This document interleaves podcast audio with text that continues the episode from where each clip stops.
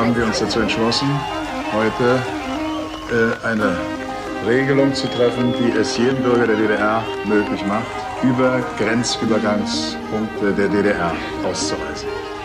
45 Jahre nach dem Zweiten Weltkrieg endete in der vergangenen Nacht die deutsche Teilung.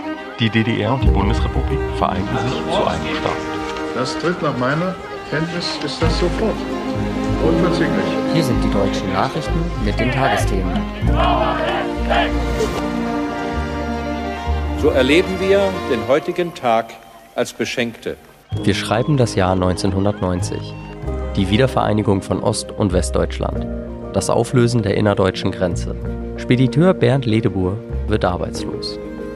Seine Arbeitsstätte an der innerdeutschen Grenze in Gudow zwischen Hamburg und Sarrentin war obsolet. Auf der Suche nach einer neuen Arbeitsmöglichkeit entschied sich Bernd zur Selbstständigkeit.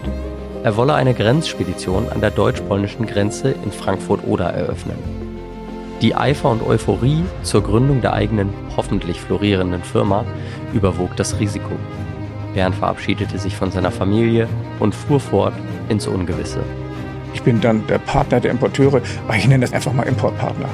Der, dieser Pioniergeist kam dann später, klar. Bei einem Familienunternehmen ist es so, dass man generationsübergreifend denkt. Also weil das nicht so die klassischen Büros waren, die du so heute kennst. Also wenn du jetzt sagst, das waren Bürocontainer oder umfunktionierte Einfamilienhäuser, die dann da irgendwie gerade passend an den Grenzen standen. Also es war unglaublich. Man konnte das mit nichts vergleichen. Man hat ein Gebiet gesucht. Man wusste nicht, was auf einen zukommt an der Stelle. Mein Name ist Philipp Ritterbusch. In diesem Podcast erzähle ich Ihnen die Geschichte der IP-Zollspedition. In der letzten Folge sprach Bernd Ledebur über den Aufbau von Importpartner an den Grenzgebieten Deutschlands. Heute erfahren wir mehr über das Abenteuer eines solchen Unterfangens. Ich sitze mit Holger Schumacher zusammen, der zuständig war, die Filiale Importpartner in Zinnwald zu eröffnen. Holger war damals Auszubildender im Unternehmen, in dem Bernd Ledebur als Filialleiter tätig war. Durch diesen Kontakt konnte Bernd ihn fürs Team sofort gewinnen. Hier Holger Schumacher. Ja, das war eigentlich recht spannend, ähm, denn den Bernd Ledebohr, den kenne ich wirklich schon lange wirklich sehr lange. Denn ähm, als ich meine Ausbildung gestartet habe zum Speditionskaufmann, da hieß es auch noch Speditionskaufmann, heute ist es ja für Spedition und Logistikdienstleistung, war ich Auszubildender auch schon am Grenzübergang Gudo an der ähm, A24 an der Autobahn Hamburg-Berlin. Und ähm, der dortige Abteilungsleiter und Büroleiter war Bernd Ledebur. Ich habe unter ihm dort die Ausbildung gestartet. Das heißt, bevor IP überhaupt ins Leben gerufen worden ist, äh, waren Bernd Ledebur und ich schon eng miteinander verbunden. Nach meinem Ausbildungsende hat dann tatsächlich die, die Bundeswehr gerufen. Ich bin dann zur Marine gegangen. Und äh, genau in der Zeit dieser, dieser Bundeswehr- und Marinezeit war dann 89 tatsächlich die Grenzöffnung. Und äh, ich war gar nicht mehr live vor Ort. Das war ja sonst etwas so, dass ich direkt mitbekommen hätte, wo die Grenzen aufgehen und dann die LKWs von heute auf morgen rüberfahren können und alle Verkehre. Aber ich war da Zeit auf dem Schiff. Und äh, als ich dann meine Bundeswehrzeit beendet hatte, hatte sich Bernd Ledebur dann tatsächlich, nachdem er die Chance ergriffen hat und gesagt hat, okay, hier gibt es die gravierenden Änderungen, ich mache jetzt was auf eigene Kappe und gehe los und schau mal nach, was passiert in Frankfurt oder eigentlich. Während der Zeit hatten sich unsere Wege erstmal voneinander gelöst. Und nachdem ich dann äh, meine Bundeswehrzeit beendet hatte, kam Bernd äh, direkt auch auf mich zu und sagte, Holger, wir haben eine ganz neue Sache gestartet, das Ding wird groß und äh, ich brauche deine Hilfe, du musst zu mir kommen. Ja, das fand ich sehr spannend. Das war mehr oder weniger, wir haben uns auf der Straße getroffen, wieder gesehen, so zwischen Auto und äh, Tür und Angel und er sagte, Holger, wir müssen reden. Und äh, dann haben wir dann über das Thema gesprochen und natürlich war es gar keine Frage für mich dann zu sagen, okay, äh, zu der Zeit Importpartner ist das, was wir machen wollen und aufbauen wollen. So sind wir dann auch zueinander gekommen ich bin dann gar nicht mehr oder nur kurz noch in meinen Lehrbetrieb zurück und dann gleich zu IP. Und dann sind wir da durchgestartet. Und dann sind wir auch tatsächlich mit dem ersten Büro in Frankfurt oder angefangen. Ich erinnere mich noch, wie wir dann in Mölln äh, das, das erste Büro bezogen haben, um dann dort von dort aus zu starten, mit den Leuten das Team aufzubauen und dann eben Frankfurt oder. Frankfurt oder war wirklich die Geburtsstätte. Das muss man einfach auch so sagen. Das war schon, schon ziemlich äh, toll, als es dann damit anfing. Es waren natürlich auch schwierige Zeiten, gar keine Frage. Es war irgendwie gar keine Struktur vorhanden. Es war einfach nur, es gab eine Grenze, An der Grenze selbst wussten die Leute nicht, wie ist was abzufertigen. Ich kann mich also an die Geschichte von Bernd erinnern, als er dann auch sagte, wie er dort mit den äh, Volksbeamten waren, sie ja zur Zeit äh, gesprochen hat und gesagt hat, so, jetzt haben wir hier eine Grenze, jetzt brauchen wir hier Zollverfahren und äh, selbst die Zöllner wussten gar nicht, was sie eigentlich brauchten und, und welche Dokumente notwendig waren. Und dann hat Bernd letztendlich den Leuten auch gezeigt, was jetzt gemacht werden muss. Also äh, ein, ein größeren Neustart kann man sich gar nicht vorstellen.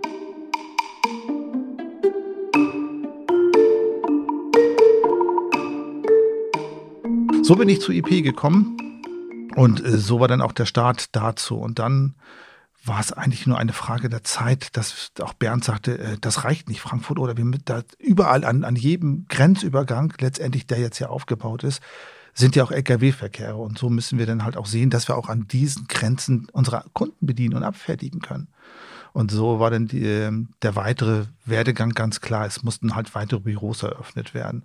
Und das war dann so die erste und wichtige Aufgabe, dass wir dann gestartet sind, äh, geschaut haben, welche Grenzübergänge bestehen, an welchen Grenzübergängen können welche Büros eröffnet werden. Und ähm, so sind wir gestartet. Mein erstes oder unsere erste Fahrt, die wir gemeinsam gemacht haben, war dann äh, nach Zinnwald. Das ist dann der Grenzübergang äh, nach Tschechien gewesen. Aber so war denn der Start tatsächlich. Und so haben wir dann Stück für Stück dort die Grenzbüros in großer Eigeninitiative aufgebaut, haben teilweise in Jagdhütten Büros eröffnet, ähm, dort, wo die LKWs einfach sich gestaut haben, gar keine Abfertigung waren. Warum konnten sie nie abgefertigt werden? Es gab keine Logistiker, es gab keine Zollspediteure vor Ort. Und damit war es ja halt nur eine Frage, dass man sich an diesen Grenzen ansiedeln musste, zwangsläufig. Und da musste man nehmen, was man vor Ort hatte. Und an dem Grenzübergang Neugersdorf zum Beispiel, da war es eine Jagdhütte, die, die wir dann dort gemietet haben. Egal, es war ein Raum, man war vor Ort, unmittelbar vor den LKWs und hat dann dort ähm, angefangen, die die Sachen abzuwickeln. Noch ganz spartanisch. Das einzige und erste war äh, ein Stuhl, eine Schreibmaschine und ein Kugelschreiber. Damit konnte man schon mal die wichtigsten Dinge abfertigen. Hauptsache, man hatte die richtigen Formulare und die entsprechenden Bewilligungen, die man brauchte dazu, gerade was die Versandverfahren betrifft. Aber das war dann, äh, das war ein besonderer Start. Bernd erzählte mir, wie er in Zinnwald, nahe der tschechischen Grenze, einen 22-jährigen Olaf Schirmer kennenlernte. Nehmen wir jetzt mal zum Beispiel Olaf Schirmer, das ist ja unser Advokat, der in Zinnwald schon seit 91 dabei ist. Den habe ich auch unorthodox kennengelernt. Ich war unten, um ein Grenzbüro zu finden und habe mich durchgefragt, ob man dort auch Personal finden könne. Und dann sagte man mir, in einem Haus direkt am Grenzübergang dort oben wohnt ein junger Mann, der hätte vielleicht Interesse. Dann bin ich da hingefahren, habe einfach geklingelt an der Tür. Da saß also einer in kurzer Hose, brotkauenderweise an seinem Tisch bei seiner Mutter. Und habe ich ihm erzählt, was ich vorhabe. Und da hat er mich am Anfang scheinbar gar nicht verstanden. Er sagt, was, was, was, was, was soll das werden und so weiter. Kurzum, er wurde Filialleiter, eingearbeitet durch Holger Schumacher, wurde dann sehr aktiv, hat, ohne es mir zu sagen, nebenbei die Ausbildung gemacht zum Speditionskaufmann, Kaufmann für Spedition und Logistik, hat sich nebenbei in die digitale Welt eingearbeitet und ist sehr emsig dabei, sich ins Zollrecht einzuarbeiten. Das heißt, er ist inzwischen sattelfest, absolut, und ist derjenige, den wir heute fragen, wenn es um irgendwelche pikanten Dinge geht. Und kümmert sich heute bei uns um die Revision und um die Schadensbegrenzung und ist immer noch dabei.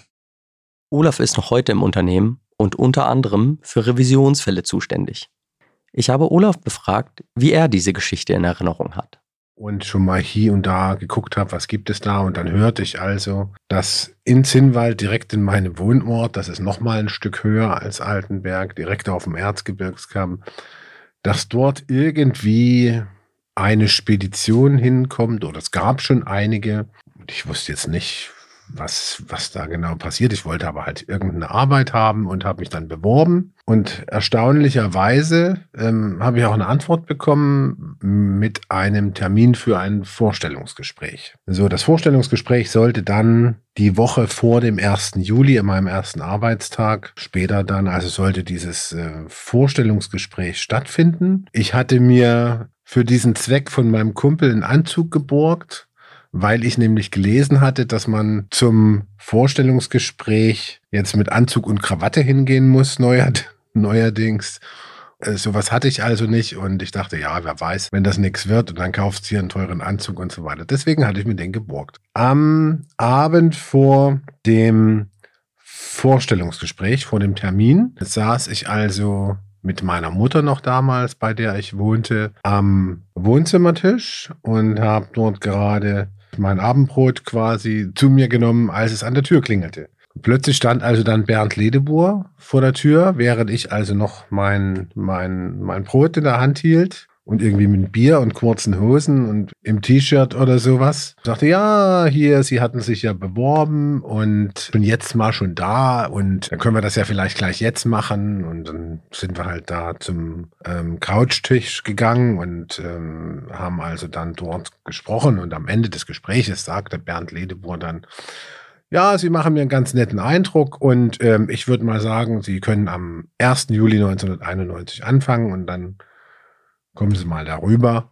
Ich ging also dahin und das Erste, was wir gemacht haben, ich traf auf Holger Schumacher, der also seinerzeit von Bernd Ledebour an die Grenzzollstellen beordert wurde, um dort diese ganzen Filialen quasi aufzubauen.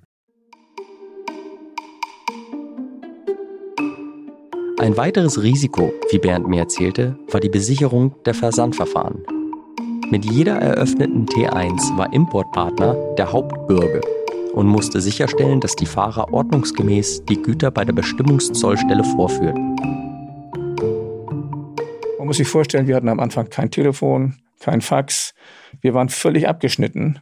Der Auftraggeber für uns war jeweils der Lkw-Fahrer, der an die Tür klopfte. Und die kamen ja aus Russland, aus, aus Ungarn, aus Polen. Und damit äh, waren einhergingen natürlich auch große Risiken. Denn wir haben damals noch nicht die Zollabfertigung zum freien Verkehr machen können. Dafür hätten wir den Auftrag von den, von den Importeuren selbst haben müssen.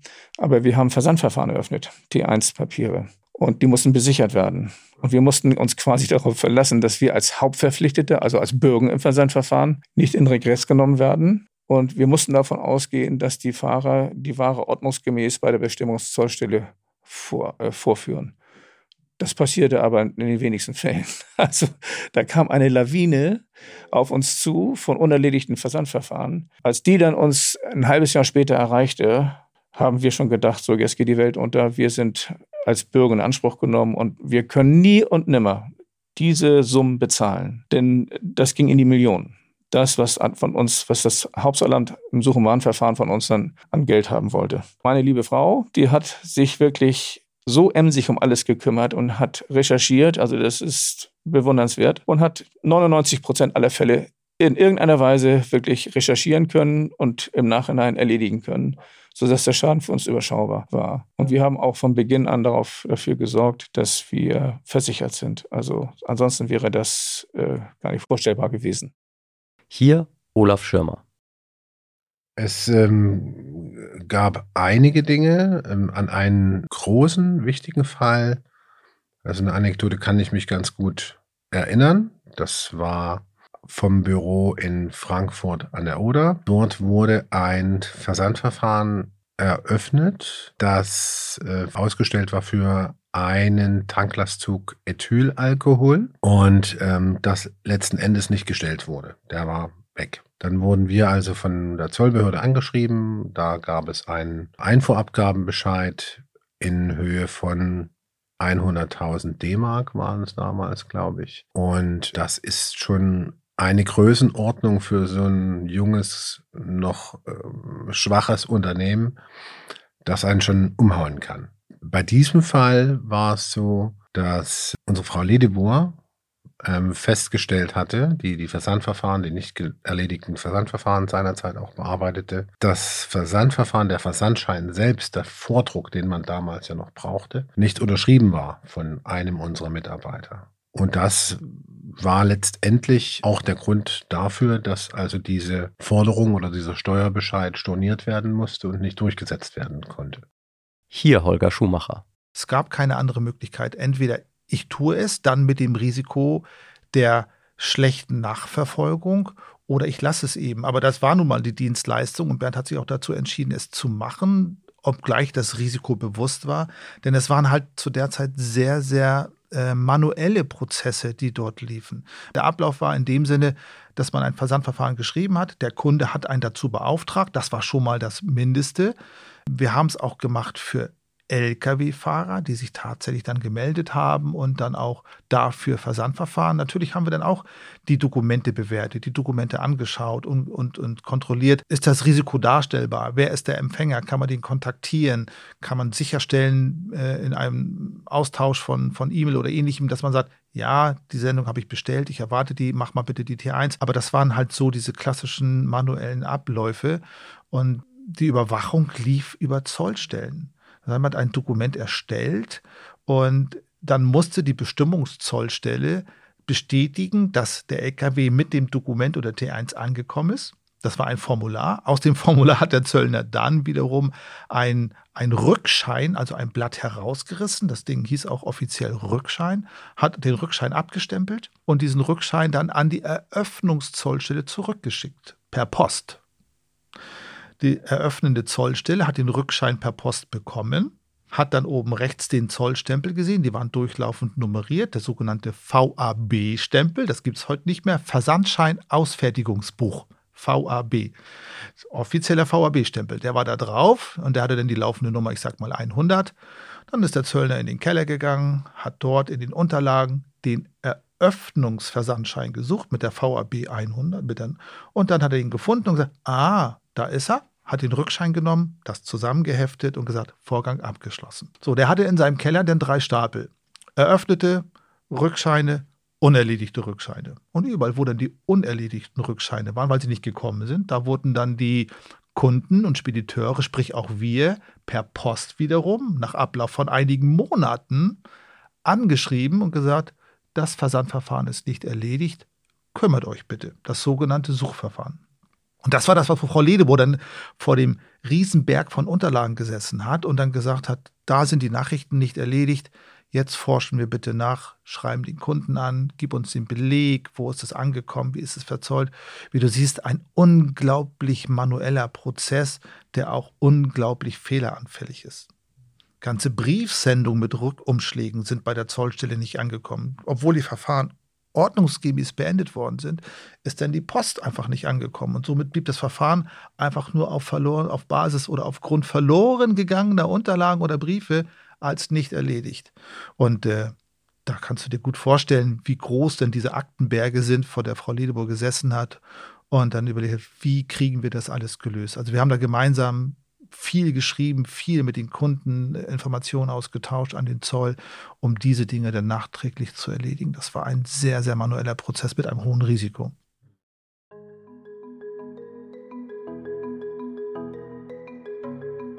Bei einem Familienunternehmen ist es so, dass man generationsübergreifend denkt.